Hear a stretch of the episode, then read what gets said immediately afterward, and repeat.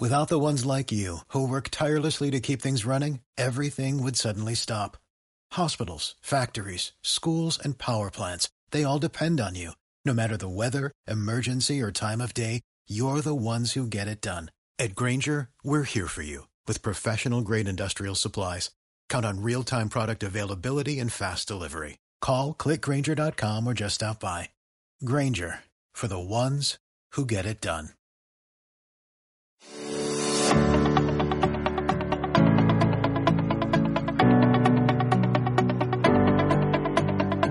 ¿Tienes un negocio o estás pensando en tenerlo? ¿Te gusta escuchar las historias de otros emprendedores que ya han pasado por donde tú estás? Déjate inspirar por nuestros invitados. Nos contarán las historias de sus aciertos y sus errores. Nos darán las recomendaciones que a ellos les hubiera gustado que alguna vez les dieran, que nos permitan avanzar más rápido en nuestros proyectos. Inspirando a Emprendedores es el podcast presentado por Rubén Martínez, dirigido a emprendedores inquietos que no se conforman con un sueldo al final de mes, con que les digan lo que tienen que hacer, que no ponen límites a sus sueños. Déjate inspirar, escucha Inspirando a Emprendedores.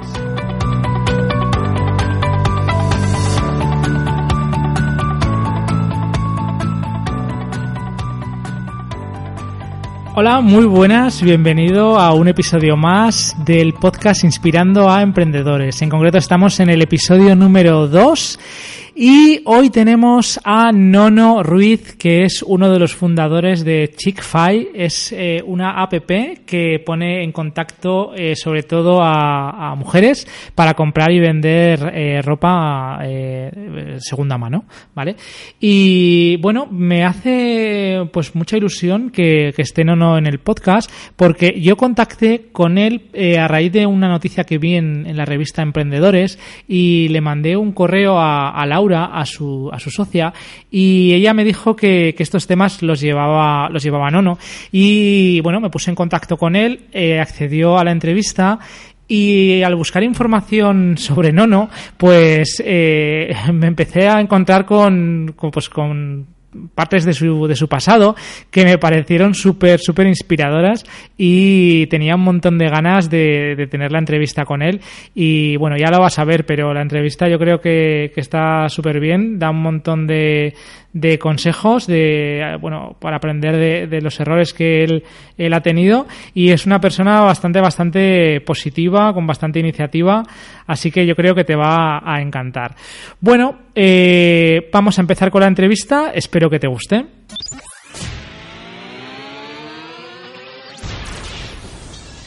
Muy buenas, Nono, ¿qué tal estás? Estoy encantado de tenerte aquí en nuestro programa Inspirando a Emprendedores. ¿Qué tal?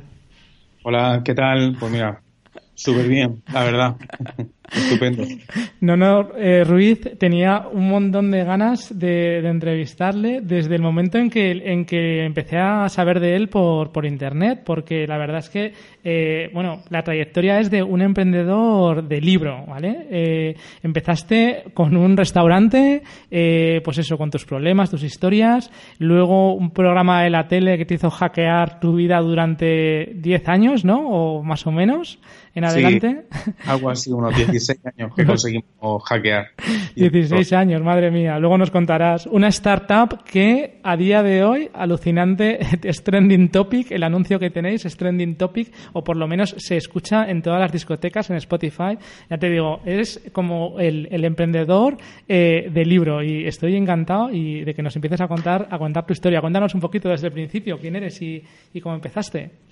Pues venga, te cuento. Eh, pues eh, lo que comentabas hace un momento, en el año 2006, pues bueno, yo tenía 22 años y tenía muchísimas ganas de hacer cosas.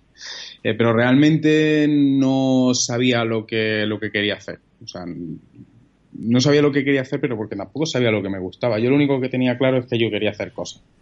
Y, nada, y decidí que esa primera experiencia emprendedora pues fuese un fuese montar un negocio local, una, una especie de cafetería, eh, bar eh, en el centro de en el centro de Granada.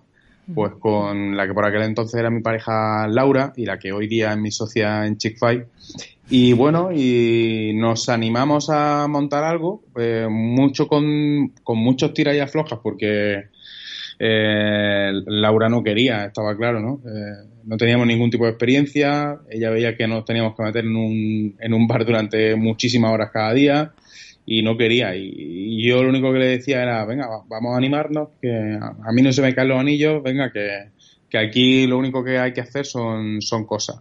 Y nada, y nos metimos, nos metimos allí eh, y la verdad que fue un, un desastre absoluto, ¿no?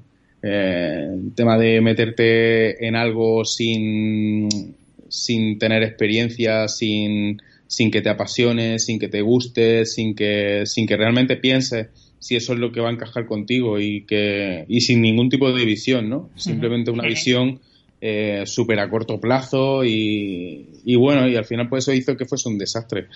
Pero también estoy agradecido de haber cometido aquel super error, porque si no hubiese sido por aquello, pues posiblemente hoy pues no, no, no, estaría donde estoy hoy o no, no hubiese tenido la suerte de aprender pues todo lo que he aprendido en todo este proceso. Yo creo que es necesario eh, también muchas veces liarse la manta a la cabeza y, y dar un paso aunque no tenga mucho sentido y aprovechar ese, ese paso que des pues a modo de aprendizaje personal y, y nada y utilizarlo pues para sobre todo pues para, para mejorar para saber lo que quieres lo que no quieres para saber qué cosas tienes que hacer mejor en un futuro qué es lo que qué es lo que no tienes que hacer y, y aquello pues sirvió para eso eh, pasó un año y medio cuando llevábamos con, con, aquello. La verdad que no iba bien, pero consumía, nos consumía muchísimo tiempo. Pasábamos allí pues cerca de 16 horas todos los días y el hecho de verse allí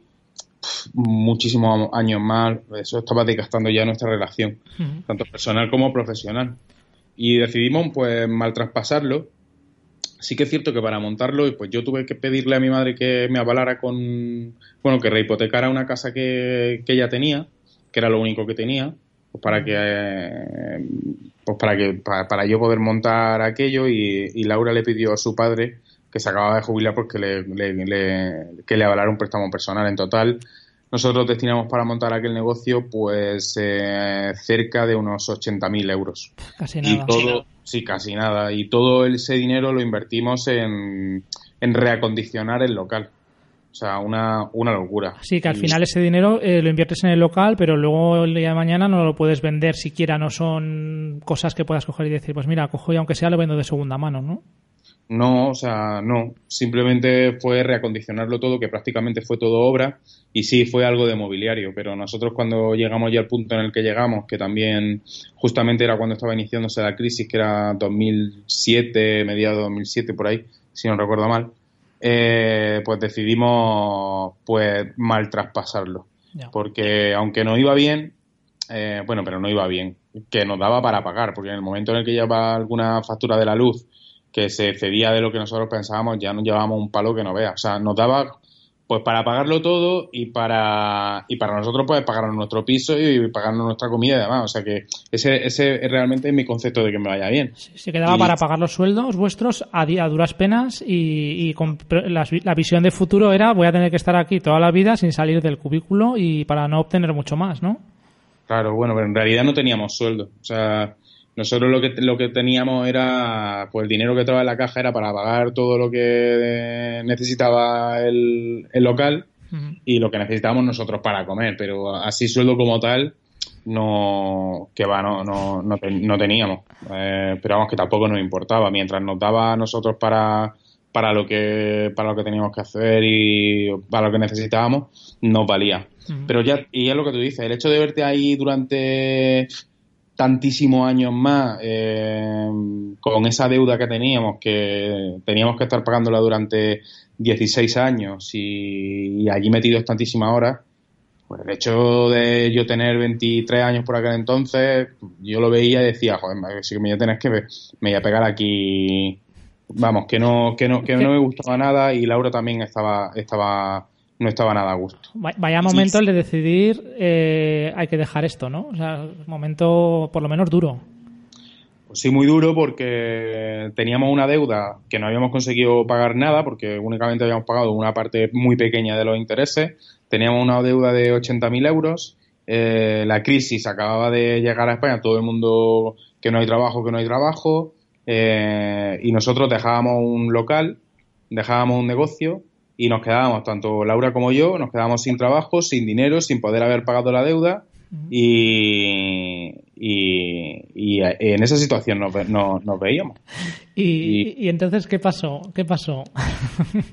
pues mira, pasó que afortunadamente y muy rápido pues encontramos trabajo, tanto Laura como yo, eh, de lo que veníamos trabajando desde siempre. Yo, mi experiencia siempre ha estado ligada al sector retail, en puntos de moda y, también, y Laura un poquito lo mismo, ¿no? Pues gestión de equipo, de tiendas, eh, todo el tema de productos, reposiciones, eh, toda esta, o sea, todo lo que es contacto con el público y todo el sector retail. Y volvimos ahí que aunque ganábamos súper poco, no llegábamos ni a mil euros cada uno, pero al menos estábamos haciendo pues algo que nos gustaba. El problema es que no nos daba para pagar la, deuda, porque entre que teníamos que pagar el alquiler, teníamos que pagar nuestras nuestras cosas y, teníamos que pagar la deuda, pues la verdad que no nos daba, ¿no? Y los padres de Laura, pues por aquel entonces, pues nos, nos ayudaban pues con entre 600 y 700 euros todos los meses, porque si no, no llegábamos.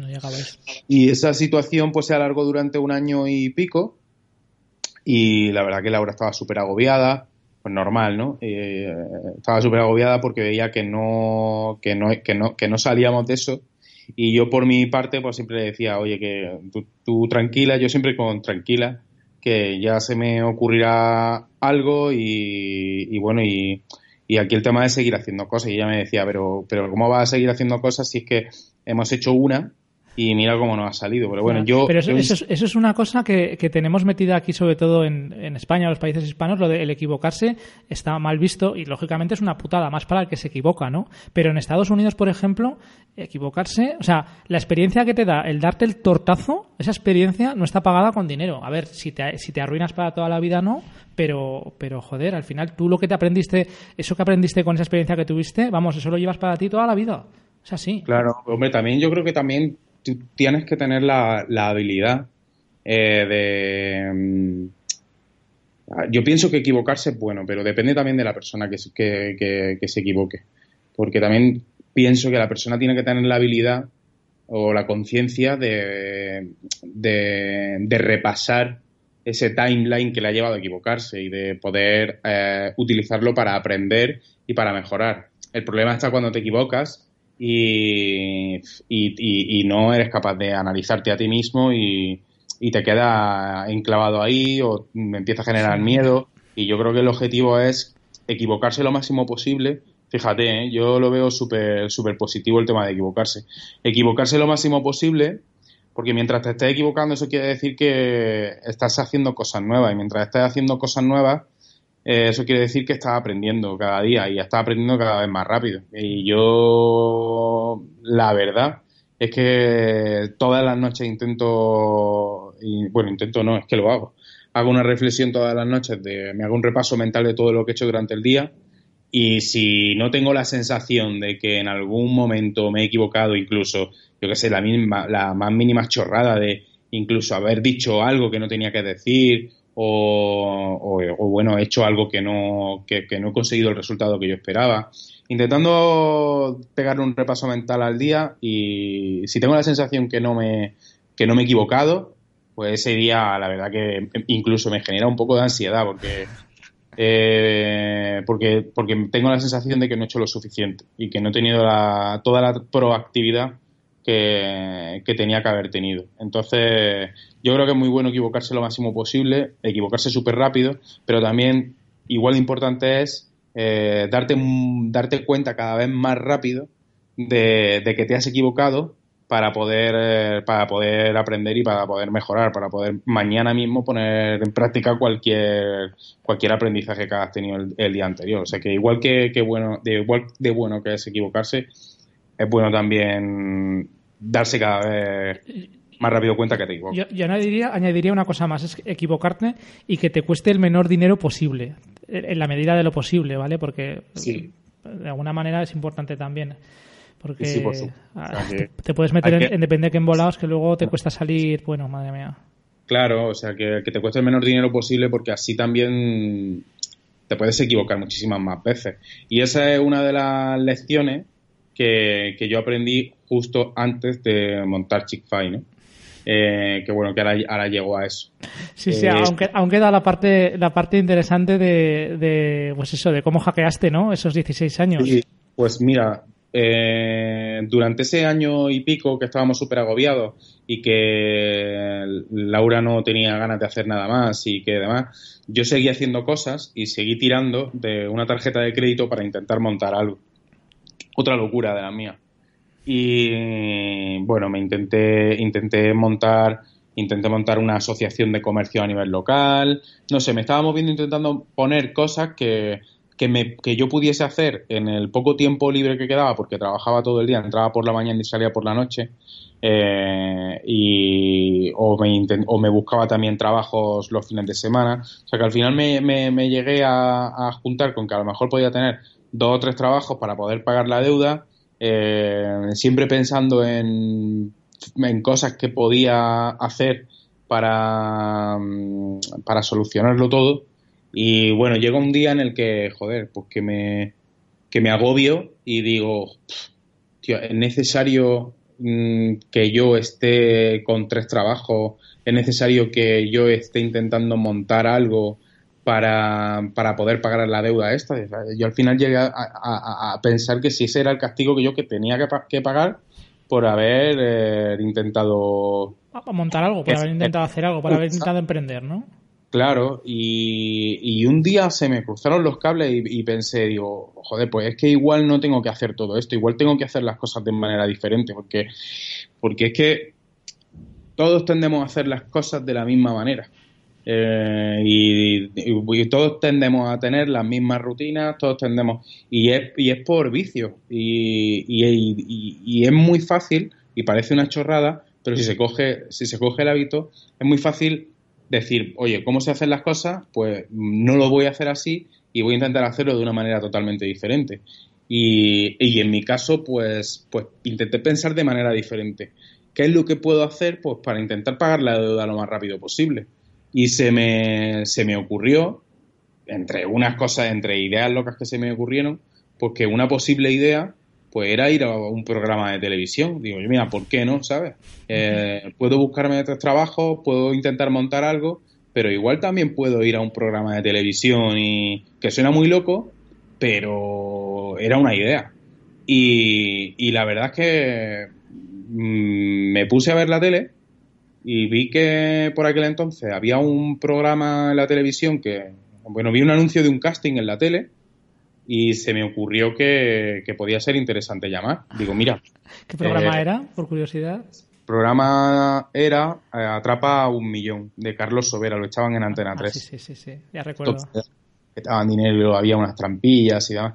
Y el programa lo chulo es que había que ir dos personas y yo pensé, mira, pues eh, esto está muy bien porque si yo he metido a Laura en esto y hemos caído los dos, Digo, si tenemos la suerte de que al final, yo qué sé, que nos cojan y que, y que podamos ir y tenemos la suerte de que ganamos un dinero, pues salimos los dos a la vez, ¿no? O sea, era como, era como muy romántico todo, era como muy guay, ¿no? Eh, entramos los dos y salimos los dos.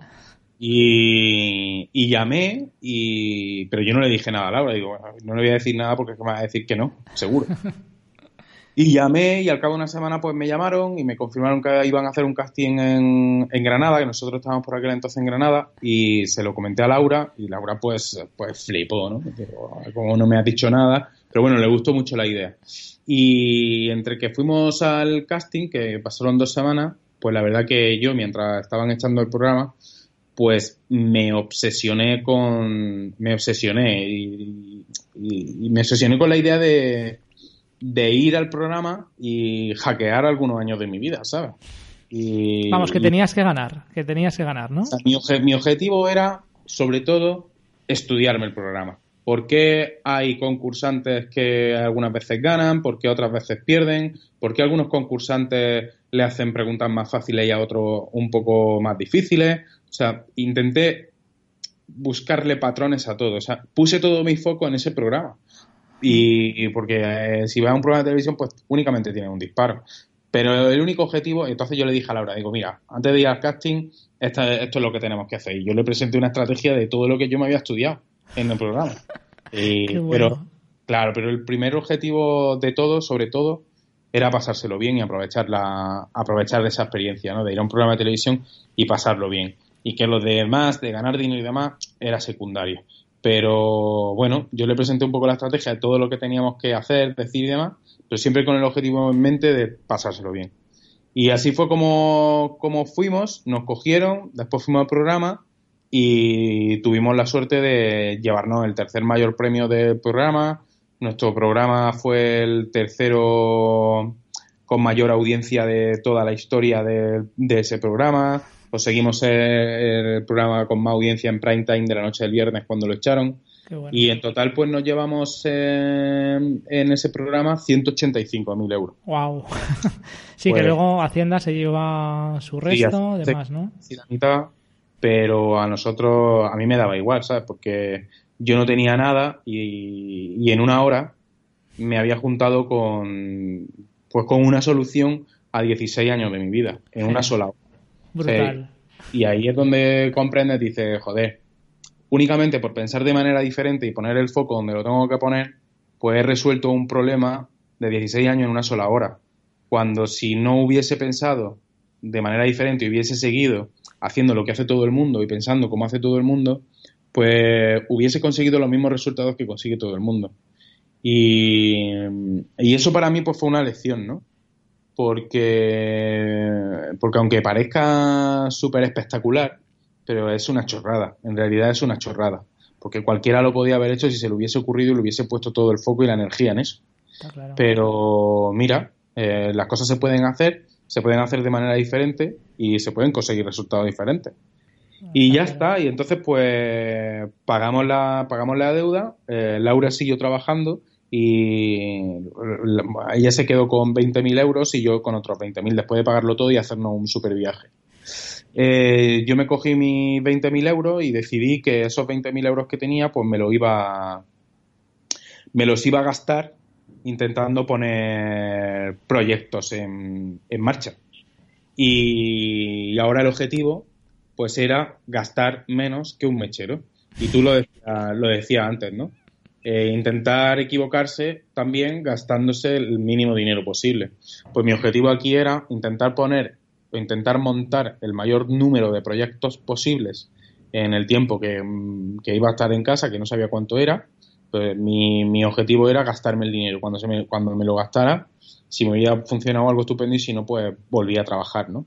Que era lo peor que me podía pasar, pues que volviese al mismo sitio en el que estaba pero ya no tenía ninguna ya no tenía ninguna deuda o sea no, no en cualquiera de los casos estabas muchísimo mejor que, antes de ir al programa está claro. Claro y, también con un aprendizaje que antes no tenía porque había utilizado iba a poder utilizar ese dinero ese ese dinero eh, para montar proyectos propios. Ah, y eso me iba a servir para aprender.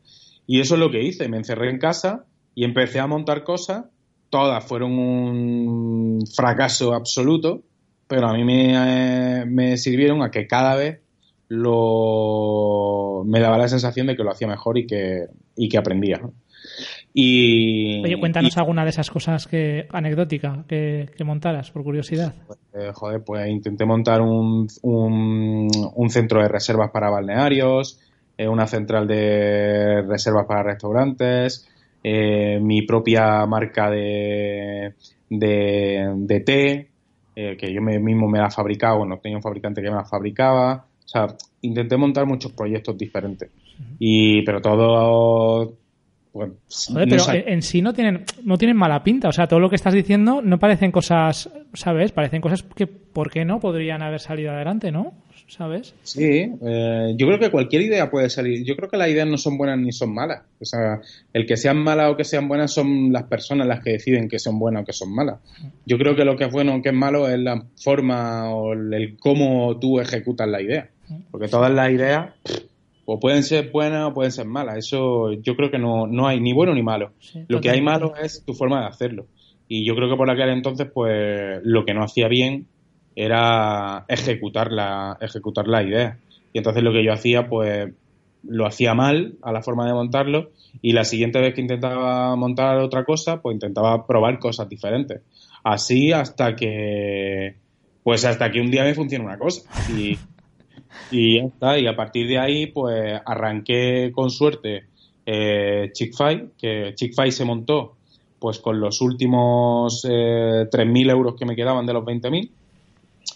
Y, y le dije a Laura que, bueno, que tenía una idea, que porque yo a Laura intentaba involucrarla en todas las ideas que se me ocurrían, pero ella decía que no.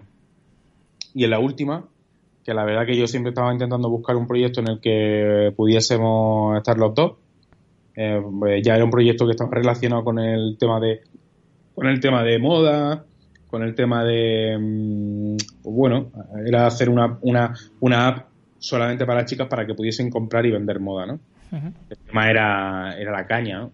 Era un reto súper complicado porque era un, pro, un proyecto eh, enfocado a, a, un, a, un, público masivo, ¿no? Porque está enfocado a todas las mujeres. Y nosotros no teníamos dinero para llegar. Entonces, eh, la creatividad y el ingenio que le tienes que poner para crecer desde cero, porque nosotros queríamos montar la aplicación más grande para comprar y vender moda que hubiese en ese momento en España para chicas. Y no teníamos ni una usuaria, y no teníamos ni una prenda, y no teníamos ni la aplicación. ¿De qué año estamos hablando? Esto estamos hablando del 2013. 2013. Hace tres años y medio que lanzamos Chickfy. Y aquello se lanzó pues con, con 3.000 euros mío y 1.500 euros de Laura. Ah, ¿Que contratasteis a algún programador para que os hiciera la, la aplicación? Sí, una, una, una, consultora, se habló con una consultora que nos hizo un pequeño desarrollo y, y ese dinero que sobró pues era para pagar el alquiler y la comida que básicamente era eso, porque aquello se arrancó sin, sin nada de marketing, eh, se arrancó con eso, con, y es que ya no he vuelto a poner nada más, ni Laura nada más en Chick-Fil. Sí que durante todo el proceso pues ha habido alguna ampliación, pero justo en el momento en el que nosotros demostrábamos que el modelo tenía sentido. Vamos, que reinvertís todo lo que sacáis, lo reinvertís y luego cuando necesitáis alguna cosa más, sí que pedís, pero intentando pedir lo mínimo posible, ¿no? Entiendo. Sí, desde hace ya un año y medio ya que no, ya lo utilizamos todo con recursos propios. Mm. Pero nosotros arrancamos eso en 2013. Pues el primer día que arrancamos recibimos, eh, creo que fueron cerca de 17.000 visitas de Sol. ¿Qué, ¿Qué, dices? Sí, Sol día. 17.000 visitas. 17.000 visitas el primer día. Pero, a ver, y, ah, pero sin, sin medios, sin hacer publicidad. En mi casa, con un portátil roto que le, estaba, que le faltaban los tornillos, que no tenía dinero para comprarme un portátil, y Laura estaba sentada a mi lado, en pijama también, y los dos allí, eh, pues eso, pero, pues, pero ¿y cómo, cómo... a achicar agua. pero ¿y cómo te, cómo te puedes explicar eso? O sea, ¿qué pasó? ¿Qué pasó ahí? pues pasó que preparamos un lanzamiento de puta madre. Ajá. Todo basado en todo el aprendizaje que yo fui acumulando durante pues el año y pico que estuve encerrado en casa gastándome el dinero y montando proyectos. Qué bueno, qué bueno. Eh, basado en eso, en, en una filosofía que aprendí que era dosis mínima eficaz pues qué es lo mínimo que tengo yo que hacer para conseguir el resultado que yo quiero conseguir. Y en ese punto, pues era, pues eso. ¿Qué, ¿Qué, era? ¿Qué hiciste? O sea, algún ejemplo de, de lo que. Porque 17.000 visitas en un día es una pasada, partiendo de cero, ¿eh? O sea, porque, vale. Y eso fue el primer día. A ver, el segundo fue una mierda, ¿eh? Pero, pero llega que me, que me quitaran los resultados del primer día, ¿sabes? No, no, joder. Pero que bueno, que, que como no vivimos de visita, el primer día se hicieron 70 pedidos. ¡Wow! O sea, validasteis, o sea, el, validasteis el servicio el primer día, con 70 pedidos, nada más y nada menos. Y nosotros desde el primer día, desde el primer día ya somos rentables. O sea, no, porque nosotros, nuestro modelo de negocio, aquí hay varios modelos de negocio. Lo hace todo gratis o cobra o, o hace por la intermediación, cobra una comisión, ¿no? Y uh -huh. esto, Chick-fil funciona como si fuese una tienda online pero nosotros ponemos en contacto a dos chicas, una chica puede ser una prenda, otra chica lo puede comprar, pero el funcionamiento interno es como si fuese una tienda online normal. Yeah. Tú agregas el carrito cualquier prenda, la paga, el dinero nos llega a nosotros. Y tú le pagas la... luego a, a, a, tu proveedor, que es una chica. Yo ¿no? le pago a la vendedora cuando la vendedora lo envía y todo está correcto. Y yo me quedo con una comisión. Nosotros decidimos que ese era nuestro modelo, pues porque no teníamos dinero. Porque, sí. eh, porque teníamos que comer y teníamos que vivir y ese y así arrancamos con ese con nuestro modelo eh, de comisión por venta y desde el primer día, pues eh, nosotros somos rentables. Y ya el segundo día fue muy malo, el tercero fue muy malo, el cuarto fue peor y entramos en una cadena de ir muy planos. Pero sí que es cierto que nunca nos hemos quedado eh, con cero pedidos. Siempre durante, durante un mes, pues nos quedamos, hacíamos un pedido al día, dos pedidos al día, tres, cinco ya era un super éxito del, del día. Entiendo que los costes que teníais eran bajos eh, porque estabais vosotros, ¿no? Y entonces... no, no había ningún gasto, o sea, únicamente el gasto de servidor que teníamos al trimestre, que por aquel entonces lo pagábamos al trimestre, estábamos en un servidor compartido, que cuando lo tenía que pagar me dolía, me, me, dolía todo y tenía que pagar 300 euros cada tres meses. Y eso era, eso era lo único que, teníamos. Y no teníamos ni sueldo, no teníamos absolutamente nada. O sea, yo no tuve sueldo, ni Laura tampoco en Chick-Fil pues, hasta que empezó 2015 más o menos. si reinvertís todo, al final es una manera de, pues eso, de, ahorrar, ahorrar, ahorrar para, para no verte en la situación en la que te viste al principio, de tener que pedir dinero y luego... de hecho, es que la primera oficina la alquilamos en enero de 2015, para que te haga una idea. O sea, si arrancamos en 2000, en 2000, no, perdona, en enero de 2014, la primera, la primera oficina, y el primer sueldo fue como a mediados de 2014, perdona. Sí, sí. Bueno, a ver, en cualquier caso, es un poco la filosofía de lo que, de lo que, pues eso, lo que te decía, lo que has ido aprendiendo, ¿no? O sea, ¿para qué me voy a meter en, podrías haber alquilado una oficina, comprar un ordenador o, incluso poner un servidor o yo qué sé, mil historias y decidiste hacerlo de una manera, pues eso, que, no te costará dinero. Claro. Eh, el objetivo era ese, ¿no? con esa filosofía de gastar lo mínimo posible, gastar menos que un mechero. Y esa es la filosofía que tenemos siempre en Chick-fil de exprimir al máximo todos los recursos que tenemos y, siempre tener menos, menos dinero del que tú crees que tienes, que, que, vas a necesitar. pienso que, que cuando tienes menos dinero, la creatividad fluye. Y cuando tienes más dinero del que necesitas, gastas más de lo que realmente tienes que gastar y no piensas bien las cosas que tienes que hacer. Al menos en mi, al menos en mi caso. Sí, no, sí, a ver, desde luego que de la necesidad siempre surgen buenas ideas. Si no tienes la necesidad, por lo general no te esfuerzas en, generar pues ideas, negocios, lo que sea, proyectos. Por lo menos es mi experiencia. ¿eh? Sí, y, y, así es como así es como vamos haciendo las cosas. Y una de las cosas que hemos hecho, lo último que hemos hecho así con nada de dinero y todo casi al borde del precipicio ha sido la última campaña de televisión que hemos hecho, que ha sido un súper éxito. No, no, yo estoy alucinado porque yo la verdad es que no, no, veo la tele, bueno, no la veo casi nada, nada. Casi, casi cuando bajo al salón y está mi mujer haciendo zapping y cuando le decía a la gente, digo, no, voy a entrevistar a, a Nono de Chick Fil y, todo el mundo me cantaba la canción. O sea, es alucinante. chick para ti, chick para mí. y pues, pues sale de, pues sale prácticamente, hombre, tenemos una agencia, ¿no? Pero prácticamente el 80% de la creatividad sale de dentro. Y sale de, pues eso, de tener pocos recursos y de decir, tío, que nos tenemos que, que, que estrujar el cerebro y pensar en algo muy chulo, ¿no? Hombre, nunca sabe el resultado que van a tener estas cosas, ¿no? Porque tienes que meter muchas cosas en una olla y que todo y que todo tenga su tiempo y su momento pero sí que es verdad que para esta campaña nos hemos estrujado la cabeza desde dentro y hemos puesto la máxima creatividad posible porque teníamos muy pocos recursos para, para, la campaña. Ya, no, ya, no, es solo producir el anuncio, ¿no? Porque producir el anuncio entiendo que será dinero, pero luego emitirlo, ya, a mí se me escapan los costes de, eso, de, de, la tele, porque sí que más o menos de radio sí que conozco, televisión autonómica también, pero estáis en el nacional. O sea... Sí, sí, la televisión a ver, la televisión lo que tiene es que tiene un coste de para el que le funcione, ¿no? En, nuestro caso sí que es verdad que funciona, eh, pero tiene un coste de arranque que es muy alto. Pero si, si funciona, la reactividad que tiene en el negocio eh, no es comparable a ningún otro canal. O sea, el rendimiento que a nosotros nos da la tele, sobre todo cuando pasa un mes, un mes y medio, a nosotros ya se nos convierte en el medio más barato que tenemos. Genial. Así que es verdad que para arrancarlo y tú dices, joder, macho, qué pastón, ¿sabes? O sea, ya mismo movemos unas cifras de inversión en marketing que, que asustan, ¿eh? Y, y sobre todo viniendo de donde venimos, ¿eh? que hace tres años que estaba yo en mi casa con pijama. Ya, a ver, entiendo que lo tenéis que tener todo muy medido, ¿no? Para, para saber que, pues eso, eh, que no la estás liando. Sí, hombre, tampoco te... A ver, yo tampoco me obsesiono con la, con la medición ni al dedillo. O sea, yo creo que sí que hay que tener las cosas medidas y controladas, eh, pero a mí me gusta también tener que juegue también parte de la intuición. Y a lo mejor pues yo utilizo un 50% de medición y un 50% de intuición. Y a mí siempre me ha funcionado.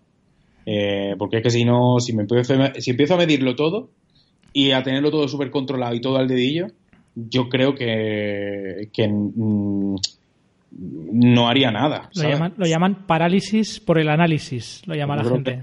Yo creo que no haría nada, me quedaría súper bloqueado. Hmm. Y ahí yo prefiero dejar las cosas un poco más abiertas. O sea, está bien tener un análisis y una medición, que te dé unos datos que tú puedas controlar y valorar, pero con eso que tú puedas tomar una decisión en base a una intuición que tú tengas.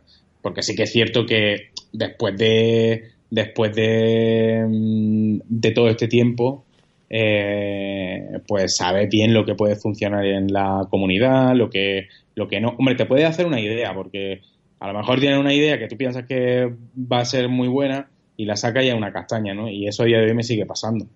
Pero, pero bueno, de esas también son buenas porque de esas aprendes. pero hay muchas, cada, vez que lo vas haciendo, pues vas aprendiendo más. Y va acertando, va acertando más, ¿no?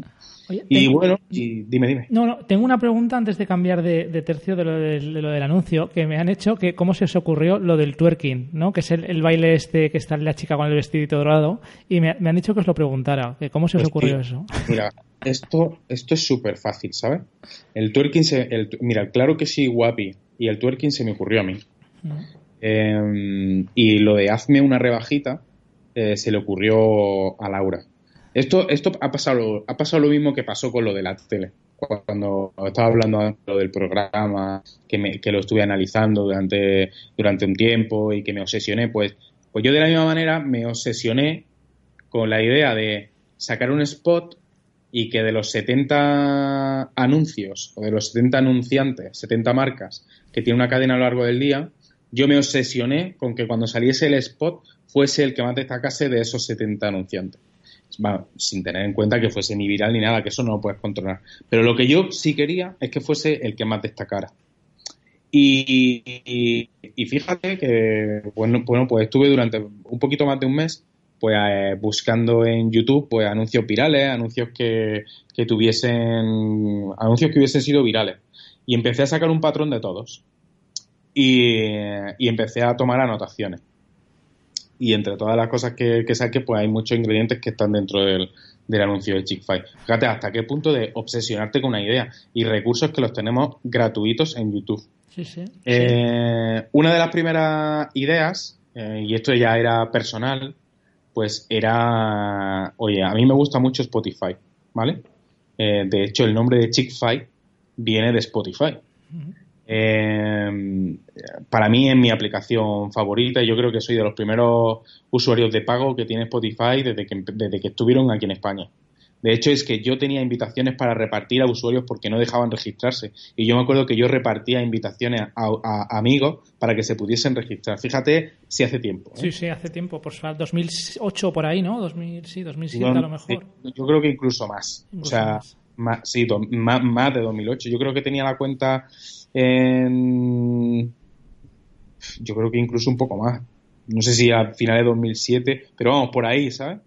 Y, y entonces, ¿qué es lo que...? Yo utilizo mucho esa aplicación.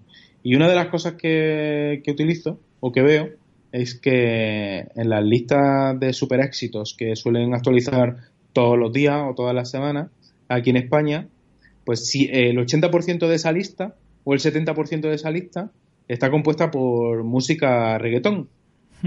y, me hace gracia, ¿sabes?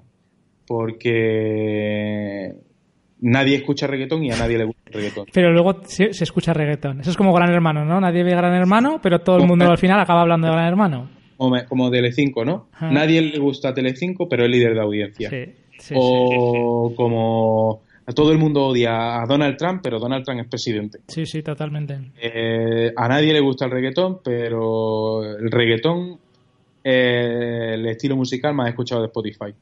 Y cuando salimos por la noche, si, o cuando se sale por la noche, ¿no? Eh, pues oye, pues si al final no va a un sitio donde pongan perreo, como se suele decir, eh, pues, pues no, no, no, se, no, no se va a ese sitio. De hecho, que los sitios ponen reggaetón porque si la gente no va.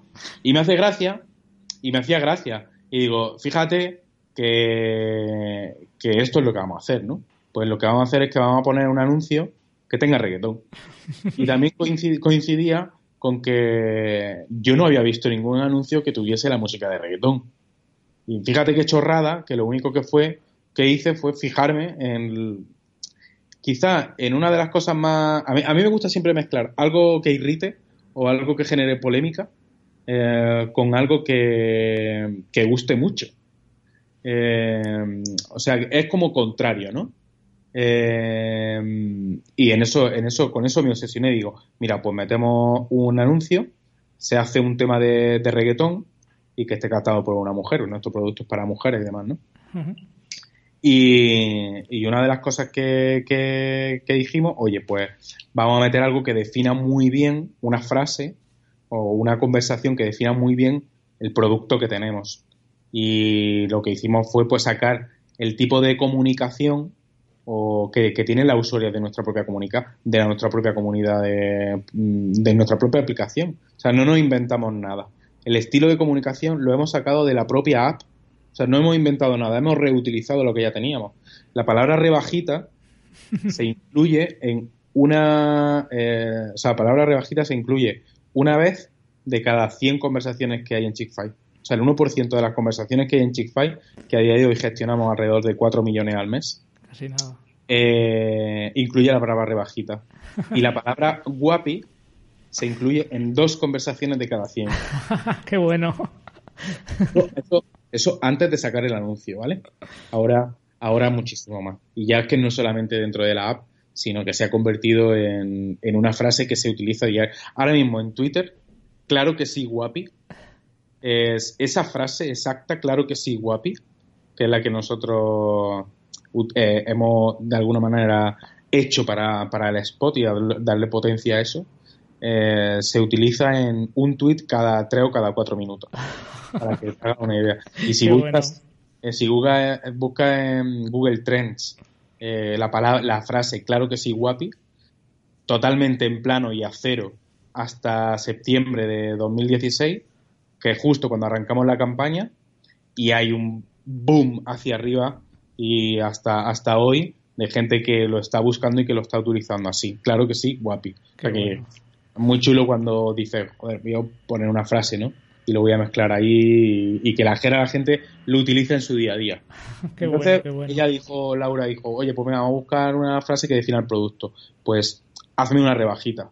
Y entonces a eso respondí yo, digo, mira, la respuesta es, claro que sí, guapi. Porque, porque vamos a utilizar la palabra que Guapi, que también utiliza, que se utiliza mucho el tono de comunicación en la aplicación, ¿no? Y esas dos frases, esas dos frases tan simples definen muy bien un producto para comprar y para vender. O sea, uno, una comunicación en, en real con una persona o una especie de transacción de compra-venta. Una rebaja, o claro que es, claro que sí, ¿no? Pero en un tono pues eh, que ya teníamos dentro de la bueno, entre chicos ese, ese tono no, no existiría. O sea a lo mejor te dirían oye me puedes bajar algo el precio tal pero haz una rebajita guapi eso es, totalmente de, eh, eh, una transacción de chicas no entiendo. Por eso define muy bien una app para comprar y vender solamente para chicas. Hazme una rebajita claro que sí guapi. Y como le había hecho la rebajita y había conseguido vender en este caso un vestido, que es lo que el, el producto que nosotros utilizamos en el spot, pues yo dije, digo, oye, pues para celebrarlo, qué mejor forma de celebrarlo que, que haciendo lo más característico que tiene el reggaetón, que es hacer un twerky. Entonces, eh, pues de ahí viene el twerk, ¿no? De, que le ha hecho una rebajita, eh, que lo ha conseguido vender y para celebrarlo, pues baila eh, cómo se baila, o bueno, lo más característico del estilo musical a la hora de bailar de que tiene el reggaetón. y, es lo más, digamos que es como uno de los puntos más impactantes del spot, ¿no? Porque no se ha metido nunca reggaetón en un spot, eh, ese tipo de comunicación eh, hace una rebajita, claro que sí, guapi tampoco, pero lo que nunca se ha metido es una chica bailando twerk en un anuncio, celebrando que ha vendido una prenda. Entonces es como de, es un shock. Entonces nosotros queríamos que fuese como, pues yo que sé, era como una seta alucinógena. El, anuncio en, realidad es como si fuese una seta alucinógena en un bloque publicitario. Es que, ¡pum! Lo, que, yo, lo que nosotros queríamos era que destacara y que fuese el que más llamara la atención. Y, como habíamos puesto todo ese foco y nos habíamos obsesionado realmente con eso, cuando salió realmente lo conseguimos, ¿no?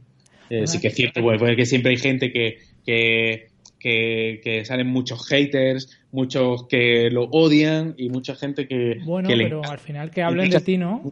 Y mucha gente que le encanta, pero vuelvo a lo mismo.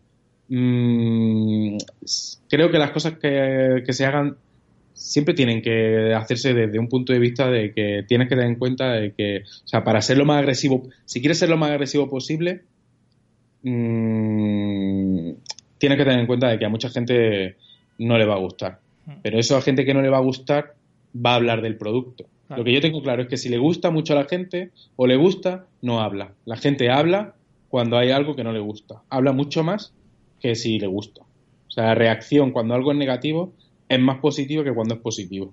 Y es así. Ah. Y bueno, y, ya pues hasta, hasta el día de hoy empezamos, empezamos Laura y yo en 2013 y, hoy, tres años y medio después, pues empezamos con cero y hoy día pues ahora mismo gestionamos la aplicación para comprar y vender para chicas pues más grande más grande que hay que hay en España hace poco también sacamos una aplicación para que padres y madres pudiesen comprar y vender la ropa de sus pequeños, de sus peques. Y a día de hoy, pues eh, se está subiendo a la plataforma, la comunidad sube a la plataforma una prenda por, por segundo. Y se está vendiendo una prenda cada 7 segundos. Wow. A nivel de pedido, pues cuando en un principio gestionábamos con suerte uno al día, pues ahora gestionamos miles y miles y miles al día. Qué bueno. ¿Y, previsión de, futuro? ¿Qué previsión de futuro tenéis? Bueno, pues seguir mejorando el producto que tenemos. Pensamos que nos queda mucho recorrido aquí en España todavía. Eh, acabamos de empezar y ahora es cuando realmente, ahora ya nos conoce todo el mundo, la, gente sabe lo que es y eso pues está, está, muy chulo, ¿no? O sea que ahora empieza una nueva etapa para Chick-fil, pues que ya tenemos nuestra comunidad creada, tenemos una muy buena base que hemos ido haciendo muy poco a poco y con muy pocos recursos y utilizándolo todo de la mejor manera que podíamos hasta hoy. Y ahora, pues viene el momento de pues seguir creciendo y crecer con, pues, con esa base que hemos creado, ¿no? Y en el futuro, bueno, pues ya se verá, ya se verá. Pero a día de hoy tenemos todo el foco puesto en, en Chick-fil y mejorar el producto que tenemos, eh, que sea mucho más divertido para la comunidad que de chicas que lo utilizan, porque sí que es verdad que nuestro foco nunca ha sido tener una aplicación para comprar y vender. O sea, eso nosotros lo vemos como una consecuencia de que el producto que nosotros hemos creado sea divertido. Y nosotros ponemos todo nuestro foco en que cuando las chicas entren a utilizar la app, que la utilicen como un modo de entretenimiento, para entretenerse. Y que como consecuencia, pues al final compren y vendan. Y, la filosofía del producto es como si fuese una, una tienda de barrio, una mercería de barrio, donde bajan todas las vecinas a esa mercería a hablar. ya te entiendo, eh, te pillo. Y, que, bajan a la mercería a hablar y que se pegan allí horas y horas y horas y horas. Pero ¿qué pasa al final? Pues que al final pues compran algo. Que, en vez de meterse en Facebook, por ejemplo, pues que una parte de ese me meto en Facebook sea me meto en vuestra aplicación. ¿No? Directamente. claro, entonces se meten en nuestra aplicación, bueno, nuestra, no es nuestra, nosotros nunca decimos que es nuestra, en realidad no es nuestra, nosotros la hemos hecho, pero es de la comunidad, la, aplicación es de la comunidad, porque nuestra no es. Mm. Eh, y que la utilicen, que se diviertan, que hablen entre ellas, es una comunidad para chicas que les gusta la moda y que suelen comprar ropa, si no una vez o dos veces por semana, se acerca y, que lo utilicen para eso, pues para divertirse, para entretenerse. Y que después la consecuencia sea pues que acaben comprando algo y acaben vendiendo algo. Y esa es nuestra filosofía y nuestro foco. No tener, no poner foco en vender, ah. sino tener foco en entretener. Ese es nuestro, ese es nuestro foco. Salirse de la caja, ¿no? Como siempre dices, salir de la forma de pensar y no pensar como los demás, sino... Mm. Fíjate que nosotros, nuestra filosofía nunca ha sido, si tú pones una tienda online, tu objetivo es vender. Pues nuestro objetivo no ha sido nunca vender. Nuestro objetivo ha sido siempre entretener. Tener un producto que la gente cuando lo utilice, que las chicas cuando lo utilicen, que les guste y que les divierta. Siempre con un punto que irrite. Porque sabemos que a todo el mundo no le puede gustar, ni a todas las chicas les puede gustar. Aquí o tenemos haters que nos odian, o tenemos chicas que lo adoran. Eh, y esa es nuestra filosofía, de hacer un producto pues que para un determinado mm, perfil de chica, para un determinado público, pues que le vaya, que le vaya a sacar el máximo partido y que lo disfrute al máximo. Y, ya está, y que pase el máximo tiempo posible en la, en la aplicación. Las chicas pues nos visitan una media de tres veces al día una media de 15, 16 minutos por sesión, o sea que... ¡Wow! Está muy bien, ¿eh? Casi son 50 minutos al día por chica. está muy bien, esas métricas. Sí, sí, sí. O sea, yo con lo que puedo comparar de tema de, blogs o tema de webs, está, vamos, me parece una pasada. Sí, pero por eso, ¿no? Porque hay muchísimo contenido, muchas conversaciones, muchas chicas que están participando. Ahora mismo ya hay más de un millón de chicas participando, o sea que hay mucho, hay mucho, hay mucho donde rascar ahí. Jolín, pues la verdad es que me has dejado alucinado y me ha encantado, la verdad, la historia de la, trayectoria. Oye, por cambiar un poco de tercio y, saber un poco más de ti, normalmente voy haciendo preguntas, ¿vale? Pero me las has respondido casi todas sin hacértelas, con lo cual, mm, de un plumazo casi casi me salto todas las preguntas. Pero me gustaría saber algo con lo que estés súper motivado o entusiasmado o obsesionado en la actualidad. Pues te lo comentaba también. Eh, para mí mi mayor motivación es la de seguir haciendo seguir haciendo cosas, tener la oportunidad de poder experimentar cosas. Eh, pues para mí, por ejemplo, la televisión ha sido un descubrimiento. Eh, esta es la tercera campaña que hacemos con Chick-fil de tele. Pero fíjate que es la única que, que realmente ha servido para darnos a conocer. ¿Por qué? Pues porque las dos anteriores pues no han salido del todo bien. ¿Y por qué no han salido del todo bien? Pues porque no tenía la experiencia ni el conocimiento de... No, no podía analizar porque no lo había hecho nunca y no me había podido equivocar. Pues, y bueno, y en esta también me he equivocado, ¿no? Está claro, y, y aprendo, ¿no? Que no lo que pasa es que en esta es que hemos dejado el listón muy alto sabes eh... sí la verdad es que es que ya te digo yo todo el mundo que con el que he hablado o lo que sea es que os conocía o sea, desde el anuncio. Joder es que a raíz de la a raíz del spot se ha hecho la canción completa porque para el spot se hizo una, una pequeña parte de la canción. Después viendo el estilo que tenía se ha hecho completa eh, se ha convertido en número uno viral durante más de 10 días en Spotify eh, ahora se pone incluso en las discotecas, la ponen en las discotecas. que sí, que sí, que la ponen en las discotecas, que me lo han dicho también. Y todo el mundo la baila, ¿sabes? Y todo el mundo imita el twerking en las discotecas. Y ahora, pues, eh, también se está empezando a poner en, en gimnasio, en clases de, zumba, en clases de, de, esto de, spinning. Fíjate, la canción de un spot de una aplicación que se pone en discotecas, en gimnasio y demás, eso es la hostia, ¿sabes? No, no, te digo, me parece, me parece brutal y con eso eh, habéis conseguido una notoriedad que, que de, alguna otra manera pues, pues seguramente no hubieseis conseguido, está claro, y en tan poco tiempo. Parece... fíjate, además que hemos conseguido un montón de cosas y simplemente por pensar de manera diferente o por, o por ponerle, sobre todo, todo... El, a mí me gusta siempre ponerme poner el foco solamente en una cosa. O sea, a mí solamente me gusta hacer una cosa a la vez. Y me gusta que esa cosa me lleve muy poco tiempo hacerla. Porque sí que es verdad que tengo una visión a largo plazo de dónde quiero llevar Chickfy, ¿no? Oye, pues yo cuando monté Chickfy yo quería que fuese la aplicación para comprar y vender más grande que hubiese en España. Pero yo tengo que hacer las cosas poco a poco y hacer las cosas de forma escalada. Eh, entonces, para, para, para poder hacerlo, pues a mí me gusta ponerme objetivos a, muy corto plazo, ¿vale? Y, y, eso es lo que y eso es lo que y eso es lo que he hecho, ¿no? Pues desde el principio me pongo objetivos a muy corto plazo eh, que me permiten poder ejecutar las cosas muy rápido, me permite poder aprender cosas muy rápido y me, me permite iterar muy rápido. Y desde el principio, pues vengo haciendo cosas que me, a lo mejor me llevan dos, tres semanas a hacerlo y aquí, pues, pues hasta hoy. Pero siempre que me planteo las cosas, me las planteo a súper corto plazo.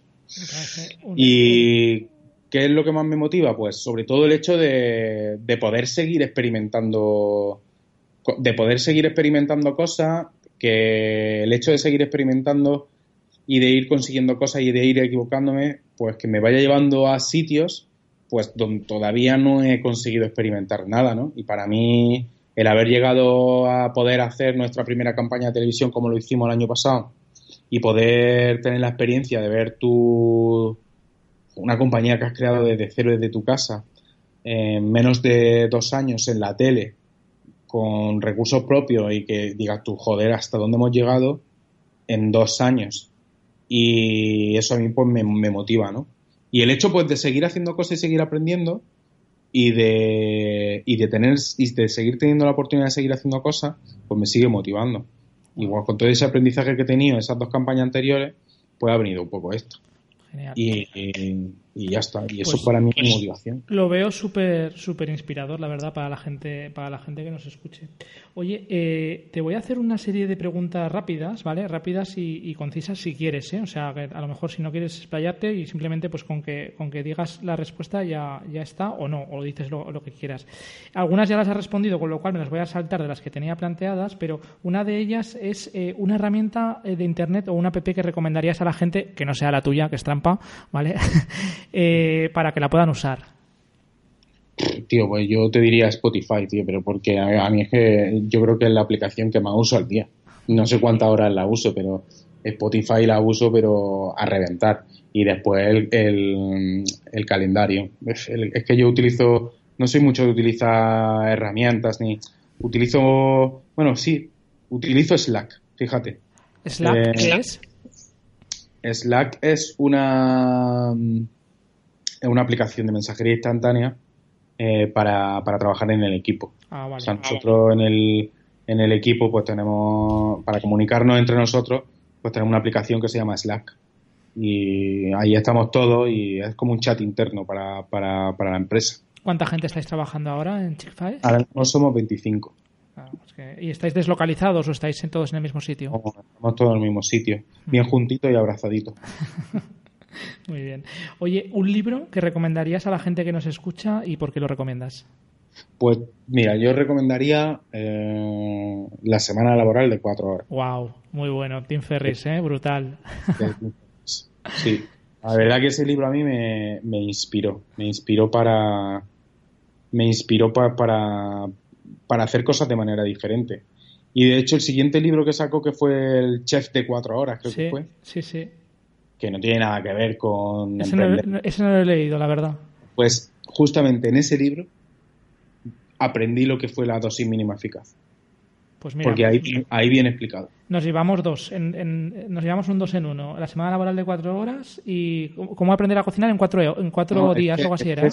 Chef de, cuatro horas, o sea, es el siguiente libro que tiene. Chef de cuatro horas. Ese habla de la dosis mínima eficaz y yo utilicé la dosis mínima eficaz para lanzar Chick-fil y de hecho esa dosis mínima eficaz la utilizo día a día para cualquier cosa que hacemos. De hecho, el último spot está hecho con dosis mínima eficaz, que es lo mínimo que solo teníamos que meter en un spot para que para conseguir los resultados que nosotros queríamos conseguir. Pues reggaetón, dos frases y un twerky, ya está. Eh, Tim Ferris es, eh, también de alguna manera es mi ídolo, ¿eh? porque me parece increíble que en el año, ese libro creo que lo escribió en el año 2007 y todo lo que dice, o sea, si, si hubiésemos empezado a aplicarlo en el año 2007 tal cual lo dice, bueno, es que te haces millonario, o sea, directamente. Hay muchas ideas en ese libro que yo normalmente me lo suelo leer una vez al año. Yo me lo he leído como, sí, también tres o cuatro veces. Lo tengo, de hecho, lo tengo en la, en la mesilla de la cama y, de vez en cuando lo cojo. Pero sí, sí, es, brutal. Es un libro para, para abrirlo por donde la página que tú quieras abrirlo y por donde quieras leer siempre hay algo chulo para leer. Pero lo, curioso del tema es lo que te digo, que es que hace de esto, pues eso, casi nueve años, o casi diez años, mejor dicho, y, es que es que se anticipaba a todo lo que está pasando ahora de los infoproductos, de, de, un montón de cosas que tú cuando lo leías no entendías muy bien o yo había cosas que se me escapaban y ahora al cabo del tiempo es cuando lo he visto digo, ah, vale, era esto, ¿sabes? Y, la gente está haciendo negocios en Internet con eso precisamente que él contaba. Brutal, me parece mm. brutal. Oye, y para terminar, mira, una última pregunta que es así un poco, un poco rara, pero a ver, qué, a ver qué es lo que nos contestas, ¿vale? Imagina que te levantas mañana en un mundo nuevo, idéntico a la Tierra, ¿vale? Exactamente igual, pero en el que no conoces a nadie, ¿vale? Y sí que tienes toda la experiencia y conocimiento que tienes en la actualidad. Tienes que buscar la vida para conseguir dinero. ¿Qué harías en los próximos siete días? Joder, tío, no lo sé. Presentarte a un concurso de la tele, quizá, ¿eh? Pues igual, sí, tío. Igual utilizaría todo eso pues, para presentarme a un concurso de la televisión, que, a lo mejor viese que fuese de entretenimiento y ganar algo de dinero pues para, para tirar. Igual sí, utilizaría, utilizaría esos recursos o utilizaría también el conocimiento para buscar, para montar algún negocio que fuese rápido. De hecho, los que monté desde casa, algunos con algunos incluso gané un poco de dinero sea que, y todo lo monté desde casa. Yo creo que sí, que utilizaría los recursos para montar algo con muy poco dinero desde casa. Que me ayudase a arrancar y, no sé, intentaría tener varios productos o varios, varios, varias empresas para vender productos y, no sé, utilizaría eso para, ese conocimiento para montar varias cosas, para tirar. Pero también es cierto que la gente piensa que, es, que para emprender hace falta dinero y, y eso no es verdad. Eso, eso es un mito, ¿eh? No necesita mucho dinero para emprender. Falta eh, ideas. Hacen falta ideas y perseverancia y suerte también. Claro, suerte hace falta también, porque. ¿no? Sí, sí, sí. Pero que, la, suerte te, coja trabajando. Hombre, que la suerte. La suerte, la suerte es que la gente la confunde con el azar, ¿sabes? Y yo creo que la suerte, pues, es una mezcla entre que te pille trabajando haciendo lo que tienes que hacer en el momento correcto y que el momento sea lo oportuno. Y el azar es que compres un boleto de lotería y te toque. Ya, ya. Sí, sí, la suerte no es lo mismo que el azar. Y la suerte hay que buscarla y hay que trabajarla para que te pille trabajando. Sí, sí. Totalmente de acuerdo, ya te digo. Pues, eh, no, eh, la verdad es que ha sido un placer eh, tenerte, tenerte en el podcast. Eh, tu experiencia, tu historia me parece súper, súper inspiradora y sé que vas a llegar mucho más lejos porque, porque además eres joven y, te queda un montón de, cosas por aprender y por hacer y, espero estar en contacto contigo para, pues eso, para saber cómo te va, ¿vale? Y nada, me gustaría simplemente pues que, que hicieras algo de publicidad, ya hemos contado lo que era Chick-fil y demás, pero que nos cuentes dónde podemos encontrarte y, bueno, incluso, pues eso, si quieres eh, hacer algo de publi, pues este es el momento. Nada, necesito simplemente que nada, mi perfil de Twitter que es nono-ruiz, que cualquier persona que quiera pues nada, contactar conmigo, preguntarme lo que sea, porque siempre estoy abierto a cualquier cosa y que, y que nadie que las aplicaciones de Chick-Fil eh, si, eres una, si eres una chica a la que la está escuchando o si eres un chico y tu pareja eh, no te deja espacio para guardar tu ropa en casa, pues dile que se descargue Chick de cualquiera de las tiendas y que, y que empiece a vender su ropa. Muy bien. Pues lo dicho, no, no, un placer y seguro que vamos a estar en contacto. Venga, un abrazo, el placer es mío. Chao. Muchas gracias, Tora. En martinezruben.com tendrás los links que hemos mencionado en la entrevista. Además, tengo un regalo para ti en martinezruben.com barra gratis. Descárgalo en martinezruben.com barra gratis.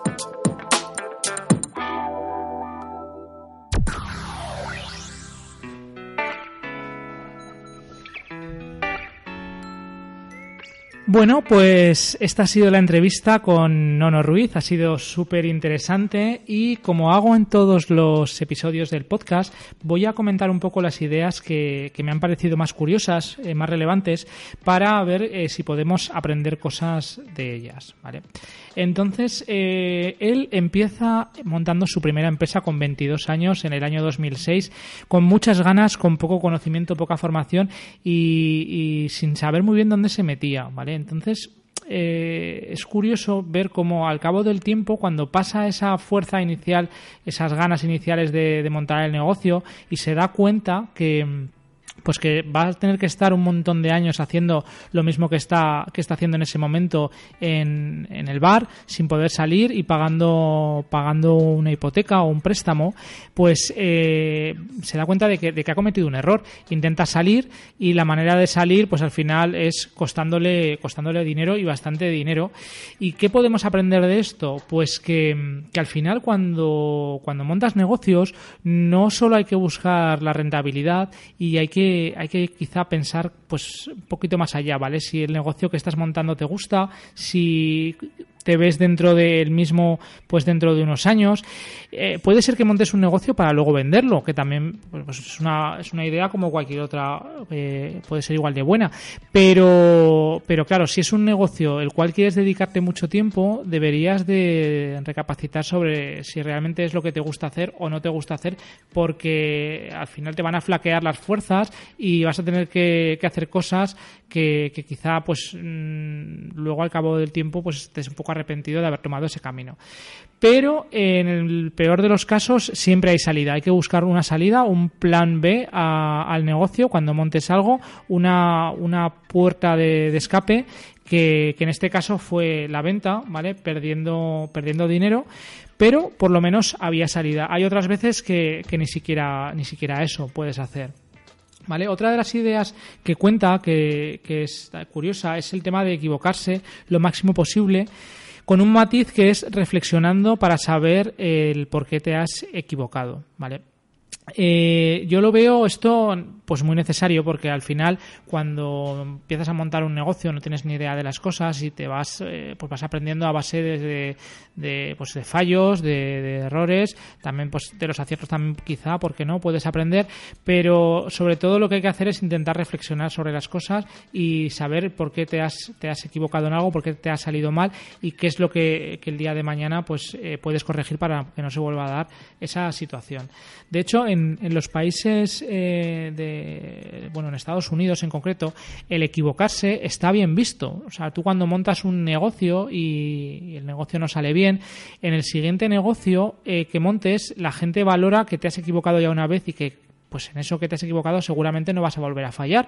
Entonces, a la hora de entrevistarte en, entrevistas de trabajo o, o, a la hora de buscar socios o, bueno, a la hora de emprender, esto lo valoran bastante, no como aquí que que parece que la gente te mira, bueno, igual son ideas, son ideas propias, ¿eh? la gente a lo mejor tampoco hace juicios de valor y son, son ya ideas propias de cada uno que se, se crean en la cabeza por, por estar en esta sociedad, pero sí que es verdad que tienes el concepto como de que equivocarte sea malo y, bueno, a ver, equivocarse, pues la verdad es que a nadie le gusta, pero sí que es verdad que tiene el punto este positivo de que al equivocarte, pues, pues puedes aprender y de esta manera la próxima vez, pues en eso mismo no te equivocarás. De hecho, cuanto más mayor te vas haciendo, eh, te vuelves como más conservador a la hora de, de montar negocios y de, y de, no sé, de emprender y quizá esto venga pues por el tema precisamente de que te has equivocado en otras ocasiones, has sufrido, lo has pasado mal y no quieres volver a pasar por, por eso mismo, ¿vale? Así que eh, me parece una idea bastante, bastante curiosa. Eh, otra idea es que eh, no nos dice que él intenta hacer cosas distintas a el resto. Y eh, bueno, yo añadiría que que lo que busca son patrones, ¿vale? Patrones de repetición en las cosas, más que buscar hacerlas distintas al resto, sino que se busca cosas que el resto no se hayan dado cuenta de cómo, de cómo se hacen. Por ejemplo, en el programa de la tele, en el programa que ganó, me resulta muy curioso saber que, se pone a analizar todos los episodios anteriores y saber qué es lo que ha funcionado e intenta replicarlo. Y gracias a eso pues consigue gracias a eso y a otras cosas consigue llevarse el premio. Yo había oído que cuando vas a un programa de la tele eh, no tiene por qué eh, no tiene por qué publicarte el programa aunque ganes el premio vale tiene que ser interesante para la audiencia. Entonces no no se dio cuenta que tenía que hacer un programa eh, que tenía que hacer un papel y tenía que, gustarle al público. De hecho, consiguió, eh, pues lo que nos comentaba, un programa con muy buena audiencia y quizá por eso y porque también se preparó el, programa, pues al final consiguió que se lo publicaran y que y ganar el premio, ¿vale? Que que de otra manera, pues igual no lo habría conseguido.